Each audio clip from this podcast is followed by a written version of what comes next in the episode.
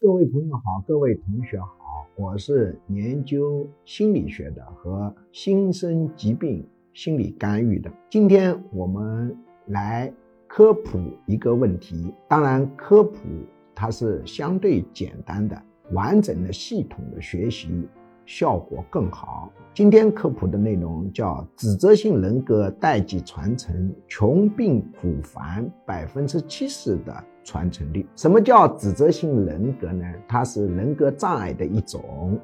所谓人格，就是对外界总体的一个反应方式。人格障碍就是跟环境不适应的，给个体带来麻烦的一种人格。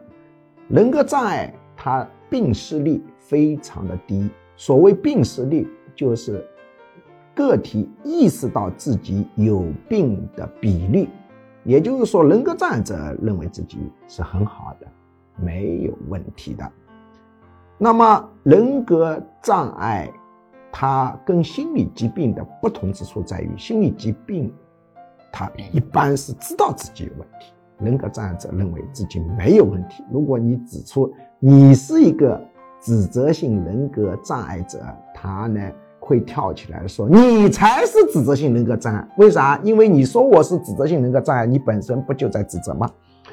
那么，指责性人格障碍，它的潜意识的焦点在别人的缺点、错误以及社会的负面，而且他潜意识有一个深刻的概念，就是我指出你的缺点，那是大大的一种善举哦。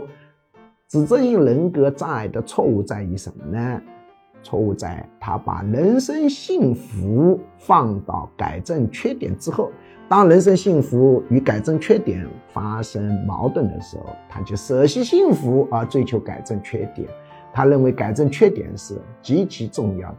事实上呢，人生幸福的关键是发扬长处，其次才是改正缺点。要把发扬长处放在前面，改正缺点作为辅助。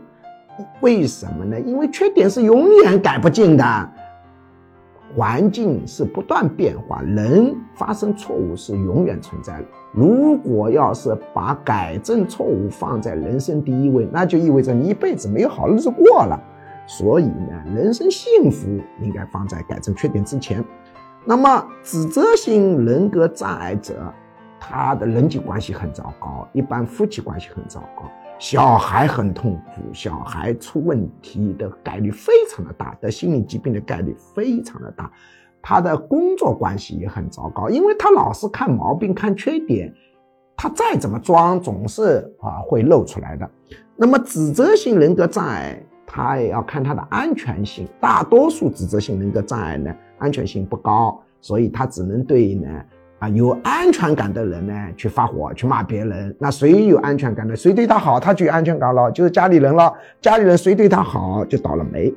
那么指责性人格障碍的运气是很差的，因为我们很多人认为，呃，我对别人啊，嘴上都是夸奖，我心里面骂他就没关系，对吧？实际上他忽视掉了人的信息传递还存在着一个潜意识沟通，这种潜意识沟通力量还非常强大。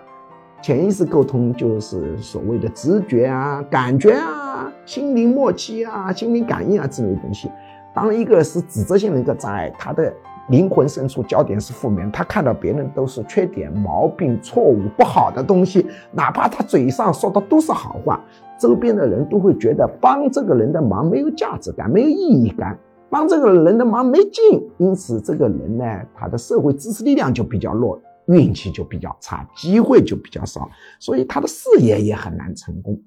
那么，美国的大量的啊学术论文、大数据证实，指责性人格障碍者他不但呢容易穷，而且还有一个问题，他特别容易得各种心身疾病，不光是心理疾病啊，心理疾病当然是。啊，得的比较多的，而且新生疾病很多，像这种胃溃疡啊、皮肤瘙痒啊、风疹块、哮喘啊、过敏性鼻炎、一号糖尿啊，以及心脏病啊等等等等，还有年纪很轻就得高血压，高血压年纪大了得了是比较正常的啊。你很轻得高血压，指责性人格障碍都会提高这个比例。